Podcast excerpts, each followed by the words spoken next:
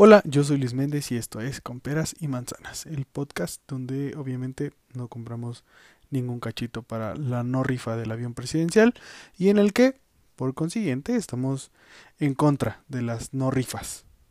Bueno, sí son rifas, pero no entregan el premio prometido.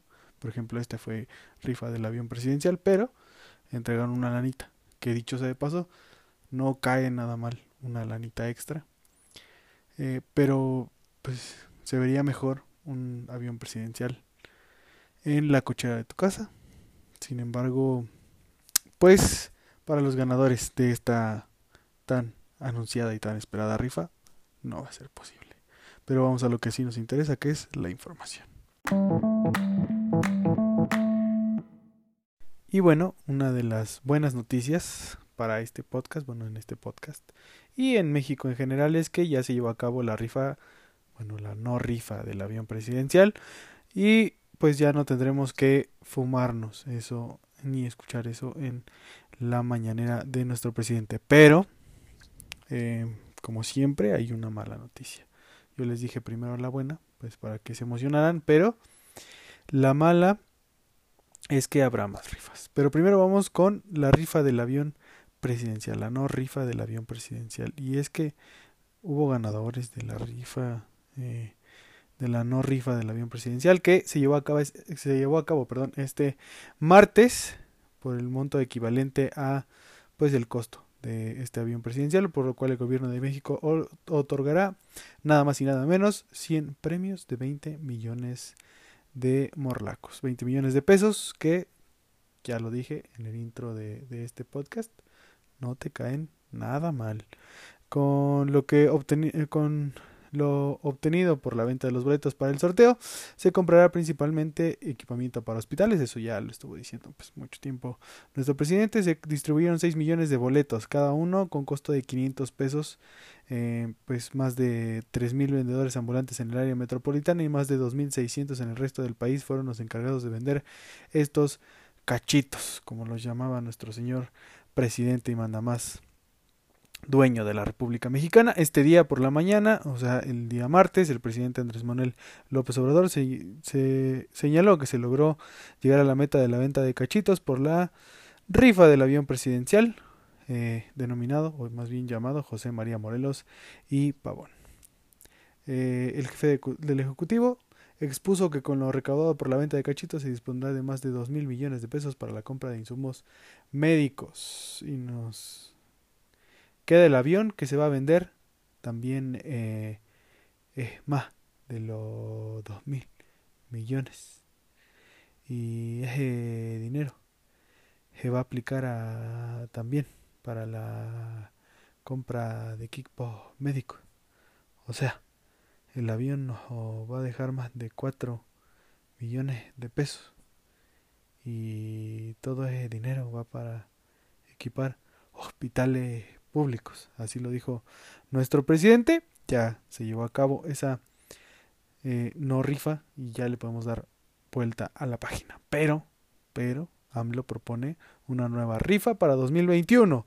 Así como usted lo escucha. Se sortearían ranchos residenciales y yates. El presidente de la República, Andrés Manuel López Obrador, abrió la posibilidad este jueves de realizar en el 2021 un nuevo sorteo parecido al del avión presidencial, pero ahora de ranchos, yates y joyas decomisados, eh, pues los cuales son administrados por el Instituto para devolver al pueblo lo robado. Durante su tradicional conferencia matutina, el mandatario dijo que tras el éxito alcanzado por la llamada rifa del avión presidencial, su administración ya trabaja en un nuevo sorteo que retome los principios asistenciales de la Lotería Nacional. Estamos pensando que para el año próximo vamos a hacer uno también ahí muy grande. Los propósitos por los que se creó la Lotería Nacional, beneficencia pública, ya se había utilizado con otros propósitos. El año señaló el dueño de México. Vamos a hacer una muy grande para el próximo año. Tenemos muchas cosas en el instituto para devolverle al pueblo lo rateado. Se obtienen eh, ranchos, yates, alhajas, aviones. Puede ser un paquete considerable el gobierno de México realizó este martes un polémico sorteo, como ya lo dijimos. Eh, La venta de, por la venta de cachitos se obtuvo un ingreso por 2.342.900 pesos, los cuales se invertirán para comprar el equipo médico y eh, para los hospitales públicos. Así es que esperen los que sí compraron el cachito para el avión presidencial, pues esperen esta rifa para el 2021, la edición 2021, que eh, como siempre será un éxito seguramente, un exitazo de nuestro presidente. Y bueno, pasando a otro tema, ahora sí, un, tema que, que eh, se ha dicho o se ha platicado durante eh, ya algunas semanas, y es que el AMLO enviará al Senado la solicitud de la consulta para enjuiciar a los expresidentes. López Obrador pedirá que se, que se pregunte a la ciudadanía si quiere que se lleve a los tribunales a los cinco últimos presidentes de México, antes que él, obviamente, él no está incluido.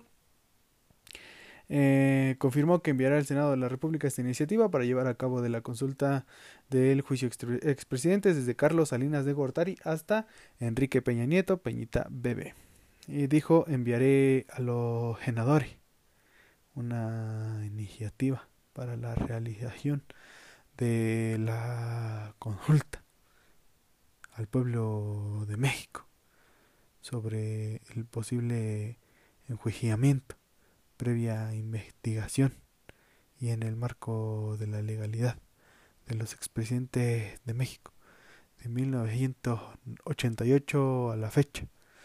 López Obrador dio la lectura mm, a los motivos para llevar a cabo la consulta como la corrupción y la violencia en el periodo neoliberal, ya que no ocurrieron de manera fortuita, sino que fue producto de un modelo antipopular aplicado durante cinco sexenios. Recordó que el sexenio de Carlos Salinas se pasó de tener solo una familia en la lista de multimillonarios de Forbes a tener 24 mexicanos que fueron beneficiados con la venta de lo que eran bienes raíces y empresas de los mexicanos. Además, López Obrador enlistó una serie de irregularidades de los sexenios anteriores que a su juicio se cometieron.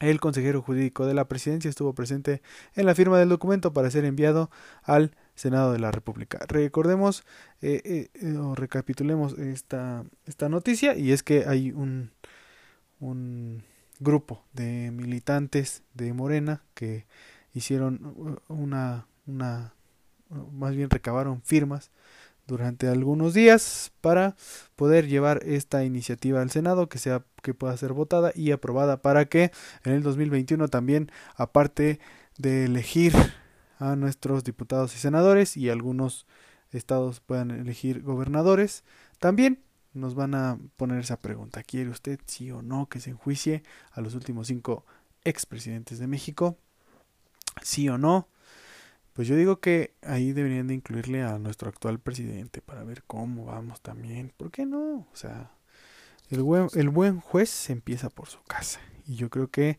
no suena nada mala idea de que también incluyamos a nuestro actual presidente para ver también qué tan bien o qué tan mal ha hecho las cosas. Eh, ah, y bueno, también en redes sociales hubo como muchos pronunciamientos de la oposición uh, y, y, de las personas que están en contra de que se haga este juicio a los expresidentes que dicen que pues en realidad no hay mucho que perseguir que no hay eh, pruebas reales contra estos expresidentes que sería una pérdida de tiempo y pues distraería únicamente al sistema de justicia de México por algunos meses y pues no le permitiría trabajar de manera adecuada pues eh, empezaron a, criticar la manera en la que se obtuvieron las firmas para poder enjuiciar a estos expresidentes para poder mandar la iniciativa, como ya se los dije, y que pueda ser votada. Este, y dijeron es que aparecieron muchas firmas de repente, o sea, no pueden aparecer tantas firmas de repente, porque en, en la mañanera, eh, eh, un día antes, un día previo a la fecha límite para entregar este documento, eh, el presidente Andrés Manuel López Obrador había dado una, una cifra de alrededor de mil firmas de las 1.800.000 que tenían que, que, juntar y al final como obra de magia, como arte de magia, eh, pues aparecieron el resto de las firmas. Entonces todos dijeron así como, no, no, no, no, ¿cómo, cómo, cómo? ¿Cómo hicieron aparecer tantas firmas? ¿De dónde sacaron tantas firmas? ¿no? Obviamente surgió la duda de la oposición una duda genuina, una duda que pues también le surge a uno como ciudadano, dice, a ver, ¿de dónde sacaron tanto? Pero según eh, algunas notas de medios nacionales, pues dicen, sí, sí, Sí, efectivamente, sí hubo recaudación de esas firmas. Exactamente en el momento que AMLO daba el grito desde el balcón presidencial en el Palacio Nacional la noche del martes pasado, representantes de las organizaciones de sociedad civil, colectivos de víctimas y agrupaciones de izquierda completaban la entrega al Senado de la República de al menos 2.5 millones de firmas de ciudadanos solicitantes de una consulta popular perdón, sobre el eventual juicio a expresidentes. Faltaban 59 minutos para que se cumpliera el plazo de entrega marcado por la Constitución para dar el curso a una petición de consulta popular por cualquiera de las tres vías posibles, que son la del presidente, la de al menos 33% de los integrantes de cualquiera de las cámaras del Congreso y o la del 2% de los ciudadanos inscritos en la lista nominal de electores. Si esta es de 90 millones 36 mil 367 electores que están inscritos en esta lista nominal, el mínimo requerido es 1.800.727 firmas para ser exactos. De manera que si el INE valida las entregadas, este, que ya, ya las validó, pues se habrían entregado casi 700 mil más de las requeridas. Eh, poco eco se hizo en la entrega de estas firmas, se eh, enfatizó falsamente en la capacidad del gobierno de la 4T para conseguirlas, argumentó eh, que ignora el clamor de la justicia proviene de amplísimos sectores de la sociedad, quienes pues ya dicen ya, ya estuvo. Ya como broma ya estuvo, ya hay que empezar a enjuiciar a quien tenemos que enjuiciar, hay que empezar a poner el ejemplo de lo que queremos como presidentes como mandatarios. El lunes 14 de septiembre, Andrés Manuel López Obrador habría eh, enviado al Senado su petición de consulta popular por si, por si sus militantes o su gente pues no llegaba a la, el límite de firmas que pide el Instituto Nacional Electoral. Em, y este se había, eh, bueno, este, este, esta petición para la consulta popular se habría remitido a la Corte para que juzgue su constitucionalidad y a más tardar en 20 días pues se tenga la resolución. En la conferencia mañanera, perdón, había dicho que la petición por la vía ciudadana solo llevaba hasta ese momento, mire, fíjese, le di mal la, la, la, la cifra, pero bueno, es, es de eh, es de sabios reconocer los errores, ¿no? Y eh, es que fueron 800 mil firmas las que dijo el presidente, dijo, llevamos 800, nos faltan un millón. Faltaban al menos un millón y el plazo de entrega vencía en día y medio. Imagínense, es más o menos lo que les platico. Por eso eh, había como el descontento ahí de que, no, no, no, no, ¿de dónde sacaron un millón de firmas? Y nada más iban 800 mil en 10 días, 10, 13 días, póngale por ahí porque ya solo faltaban dos días para entregar. Si en 13 días eh, eh, del, plazo máximo solo juntaron 800 mil, pues un millón no, no, no, las, no las hacen en dos días, ¿no? Pero se trabajó a marchas forzadas. Ya el martes, con el tiempo encima, llegaron 45 mil de organizaciones de la Sierra de Guerrero, 359 mil más de las de Veracruz, 450 mil de la Comuna de Oaxaca encabezada por Flavio Sosa y 300 mil encabezadas por Mario Delgado y diputados de Movimiento Regeneración Nacional, dícese Morena. Se habían conseguido eh, en el muy breve lapso de 15 días y sin ningún tipo de publicidad, solo con la organización popular y el uso de redes sociales. El problema era ahora hacer una primera revisión de formatos, foldearlos y empaquetarlos para poder reentregarlos. Eh, toda la tarde del 15 de septiembre, la sede del juicio de expresidentes en el número 14 de la calle Tepeji, en la colonia Roma Sur, trabajó a marchas forzadas. Eh, entre la premio y entusiasmo de decenas de jóvenes, muchos, muchos jóvenes, Cabe resaltar, se foliaba cada hoja de 10 firmas, un total de 280 mil folios. Se envolvieron con papel strass en paquetes de mil y se metieron en cajas de cartón. A las 11 de la noche del martes, el Comité Técnico para Consultas Populares de la Mesa Directiva del Senado, encabezado por eh, Publio Rivera Rivas, recibía 64 cajas que salieron de la sede de Tepeji y 13 que llevaron representantes de la unidad de izquierdas. Las entregaron con notario público dando fe la la joven desplazada de Guerrero, Norma Ariadna Sánchez Baena, el normalista de Chenapa Manuel eh, Manuel Vázquez Arellano y la senadora con licencia Citlali Hernández. Eh, la pregunta que plantearon para la consulta y sobre la que dicen se trabajó eh, para que mucha gente pues pueda elegir. Dice, ¿estás de acuerdo? con que las autoridades correspondientes realicen una investigación sobre presuntos actos ilícitos que hayan causado afectaciones o daños graves al país realizados por los expresidentes de México y en su caso se inicia un procedimiento judicial garantizado garantizando el debido proceso.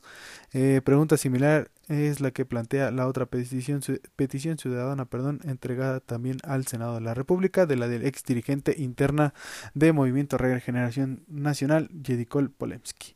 Ambas ya fueron remitidas al Instituto Nacional Electoral que tiene un plazo de 30 días para validar los formatos, firmas y el número de estas que eh, así como cerciorarse de que no se trata de padrones del gobierno. Si el Instituto Nacional Electoral avala, eh, se las enviará a la Corte para que ésta las determine la constitucionalidad de la pregunta que se plantea hacer en estas elecciones.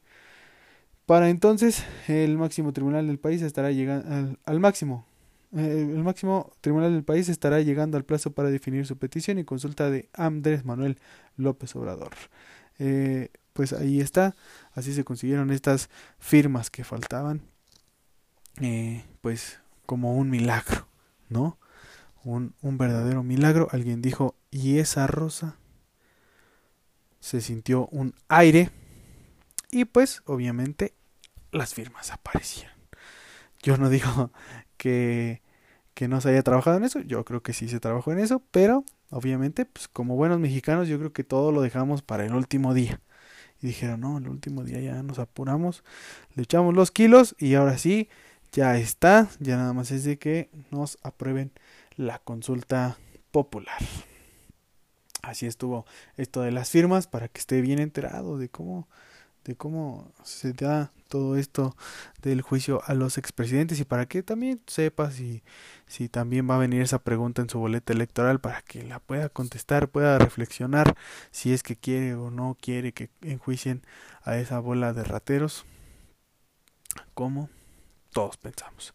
Pero bueno, eh, que ah, se ha hablado también eh, esta semana, ya en otro orden de ideas, en, en, otra, en otras noticias, pues ha hablado de el Frente Nacional Anti-AMLO.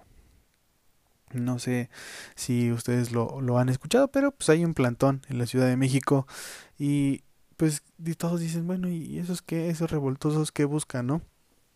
Eh, eh, van como con, con la bandera de pues la renuncia de Andrés Manuel López Obrador a la presidencia de México, eh, pues como parte de, ejercer presión social ante el mandatario y dueño de México.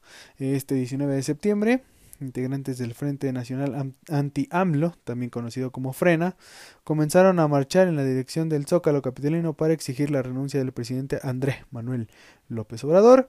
Sin embargo, después de que, las, de que policías les impidieran el paso, decidieron plantarse sobre la avenida Juárez con varias tiendas de campaña perdón.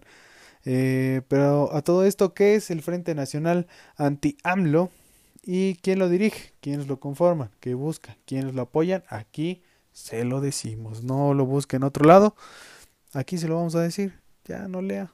Al fin que los mexicanos somos medio huevones para leer. Aquí se lo decimos.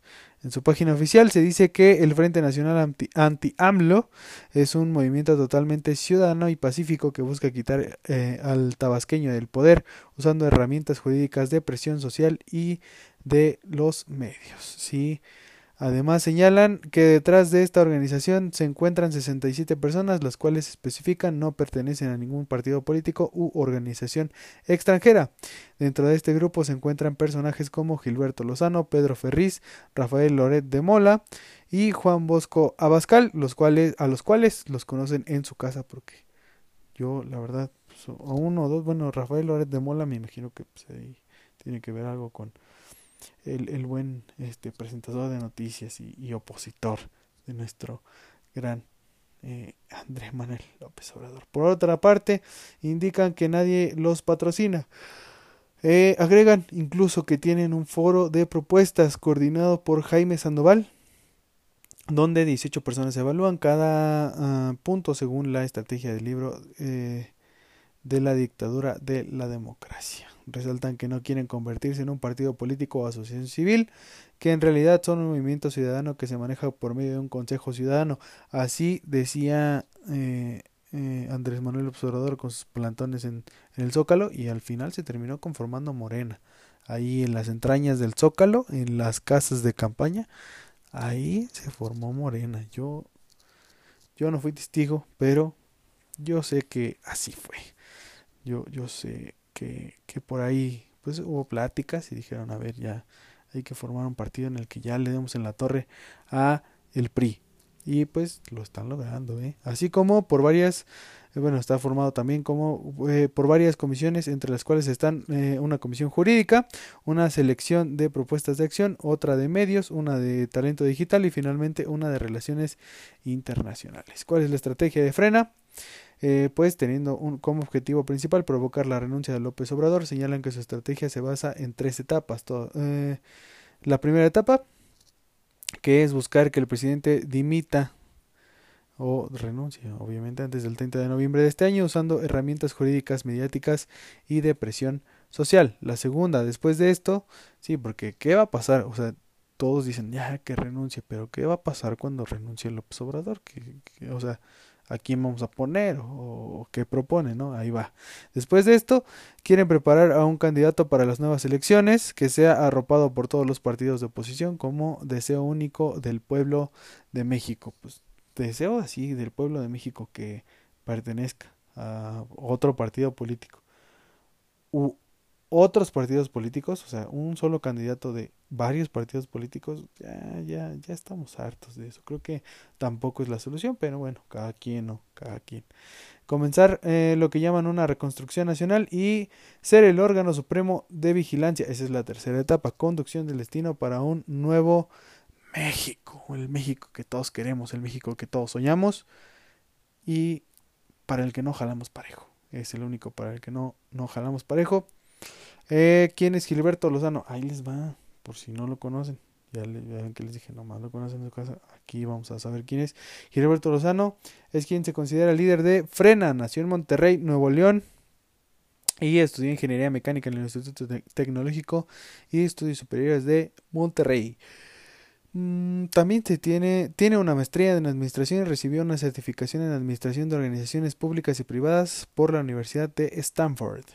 Eh, fue director eh, de Fomento Económico Mexicano, o sea, hace FEMSA, nada más y nada menos, y también incursionó en áreas deportivas, políticas, culturales y académicas. Por ejemplo, fue presidente del club de, del club de fútbol Rayados de Monterrey, que dicho sea de paso, ser presidente de un club de fútbol tal vez te da un poco de estatus, pero no significa que sepas lo que está pasando alrededor del país, ¿no? A lo mejor, yo, yo no digo que no, a lo mejor lo ha estudiado y sabe que pues es lo mejor para el país, pero pues, pues el fútbol es algo que como muy populacho, ¿no? Debió de haberse buscado algo, algo un poquito menos populachero. En el 2000, cuando Vicente Fox entró a la presidencia, Lozano incursionó en la política. Sí, el entonces presidente y el secretario de Gobernación, Sergio eh, Santiago Krill, perdón, le ofrecieron ser el oficial mayor de la dependencia, sin embargo renunció tres meses después, luego en 2019 fundó el Congreso Nacional Ciudadano y hasta escribió un libro llamado Moisés vuelve a la montaña. Recientemente en marzo del 2020 protagonizó un video donde reclamaba a López Obrador resultados y lo llamaba inepto, cínico y traidor. Esperamos que tengas la dignidad de que si la yegua te queda grande, pues que te largues, te retires y renuncies con dignidad, indicó, eh, le indicó al presidente y dueño de México en la grabación. Así como usted lo oye, eso es frena, ese es su dirigente, ese es lo que ellos buscan, pues la renuncia de López Obrador, pero en realidad no creo que tengan pues como un plan real, o sea, eso como pues ya que que ahueque el ala y después ponemos a otro candidato, pues al final termina siendo lo mismo. Creo que, solo quieren llevar agua a su molino, ¿no? Y ya que este es, su candidato, pero su candidato qué propone o qué va a pasar, ¿no? O sea, tampoco, tampoco tienen muy claro esa situación. Pero bueno, ya en el, la última nota de este podcast, eh, hubo, hubo mucha polémica en redes sociales, no sé si ustedes lo alcanzaron a ver. Yo que ando mucho en Twitter, pues me doy cuenta de lo, bueno, es que Twitter es, una red social en donde abunda el odio, dicho eh, como, como debe ser, ¿no? Dicho como debe de ser, pues abunda el odio y pues eh, sacaron de contexto, yo, yo pienso que sacaron de contexto el video eh, en donde pues saca un, una nota del Reforma, un encabezado del Reforma y dice, ahí están sus masacres, jejeje, y se ríe después de decir pues que ahí están las masacres. Y todos dicen, no, pues es que se burla de las masacres en México y ya saben, la oposición buscando pues ahí lo que lo que esté mal para atacar a nuestro a nuestro bello presidente que digo, tampoco es que se le preocupen mucho las las masacres, pero pero tampoco me le saquen de contexto sus, sus videos que a eso se expone, ¿no? En sus mañaneras, a que a decir algo como esto y que de repente nada más graben 20 segunditos, 10 segunditos y pues obviamente se lo saquen totalmente de contexto como como en esta ocasión. El video eh, de una reacción de Andrés Manuel Obrador comenzó a circular este viernes por las redes sociales y se ha convertido en el blanco de la crítica. ¿Cuál fue este evento en cuestión? Durante la conferencia de prensa, eh, la mañanera, el presidente, al presidente se le escapó una risa mientras leía un titular del periódico Reforma que hablaba sobre las masacres en México. Dijo, ahí están las masacres. Eh, las controvertidas imágenes se han vuelto virales en las redes sociales, sin embargo, lo único que, han, eh, que se ha compartido es un video de unos cuantos segundos que no es suficiente para conocer la profundidad de lo sucedido. La conferencia mañana este martes estuvo dedicada a los eh, índices delictivos, a los resultados de la Guardia Nacional y al trabajo de las Fuerzas Armadas en Seguridad Nacional. De hecho, minutos antes de la risa, aquella que desató furia en los opositores, había presentado un reporte de la letalidad en los enfrentamientos de México. Mientras revisó estas gráficas, habló de masacres y de fallecimientos de civiles en los choques con los militares y dijo, quiero aprovechar para aclarar porque tenemos en contra a los articulistas intelectuales o orgánico. Ya están hablando de que el gobierno de nosotros ha habido enfrentamiento igual a los de antes. No, nosotros cuidamos de que haya de que no haya abuso de la fuerza y que se respeten los derechos humanos señaló el dueño de México. O sea, minutos antes del momento se hizo, del momento que se hizo viral, López Obrador había mencionado eh, pues la cobertura de las masacres en México. Eh, después de un rato de hacer los comentarios tradicionales sobre el pasado y el silencio cómplice de algunos políticos, López Obrador llegó al tema del desplegado de 650 personajes de la vida pública mexicana, firmaron perdón, del desplegado que si 650 personajes de la vida pública mexicana firmaron esta semana. El presidente quería buscar la información en reforma y pidió a sus asistentes que proyectaran la portada de dicho periódico. Eh, aunque no estaba la información sobre el controvertido desplegado, sí había una nota que, decía eh, Suma México 45 masacres. La portada del Reforma y su noticia más destacada hacen referencia a un conteo de eventos violentos en nuestro país en el que han muerto más de 5 personas simultáneamente. Algo que obviamente es preocupante, no es para reírse. Pero pues ahí está, ¿no? Y ahí eh, a la primera vista fue donde salió la viral reacción de AMLO acompañada de la risa. Eh, pues se puede ver el video completo en de la, de la conferencia mañanera a partir de, la, de, de las 2 horas con 16 minutos. La, eh, la controvertida reacción te aparece en las 2 horas con 26 minutos y 44 segundos. Acá está el video completo, ahí ya lo, lo compartí en, en mi red social, ahí en Twitter, el video de la risa jejeje, para que pues lo chequen también. Y bueno, pues ahí dicen los que defienden a AMLO no, no se rió de las masacres. Lo que sí es que, pues dijo, ahí están sus masacres de lo que hablamos. y pues ya se lo sacaron de contexto y se hizo todo ese borlote que, pues ya les dije anteriormente. Pero nuestro presidente no es malintencionado. Lo que pasa es que me le sacan de contexto todo lo que dice. No, no es cierto. La verdad es que luego sí se avienta unas domingueras que Dios guarde Lora. Pero bueno, esta es la información de esta semana. Espero y que ya con esto estén totalmente actualizados de lo que pasó en nuestro mm, bello México. Eh, que, por cierto, dicho sea de paso, esta semana celebramos el grito de independencia y también conmemoramos a las víctimas de aquellos terremotos de 1985 y del 2017, los cuales nos han dejado muchas enseñanzas, como por ejemplo dormirse en calzones, no dormirse encuerado con traje de Adán ni traje de Eva, porque en cualquier momento un terremoto y tienes que salir corriendo. Y con una playera al menos, si es que no hace mucho calor, ¿no? Eh, entre otras enseñanzas y entre otras instituciones. Por ejemplo, nos dejó una institución que para mí es pues muy buena, que como es protección civil y una cultura de protección civil que creo que va creciendo año con año, día con día y va mejorando. Pero ahí vamos, en materia de protección civil, ahí vamos. Creo que somos uno de los países mejor preparados en el tema pues de salir corriendo. Salir corriendo ya es nuestra especialidad. Pero bueno, espero que la hayan pasado muy bien en estas fiestas patrias y que esta semana les vaya obviamente de maravilla, porque los quiero y los quiero ver triunfar.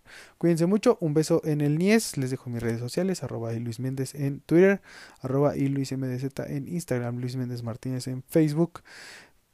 Ahora sí, ya, me despido. Cuídense mucho, besos en el Nies, en el apestoso también, esta semana sí porque me imagino que si se bañaron para las fiestas patrias, al menos ya pasaron menos de ocho días de que se bañaron.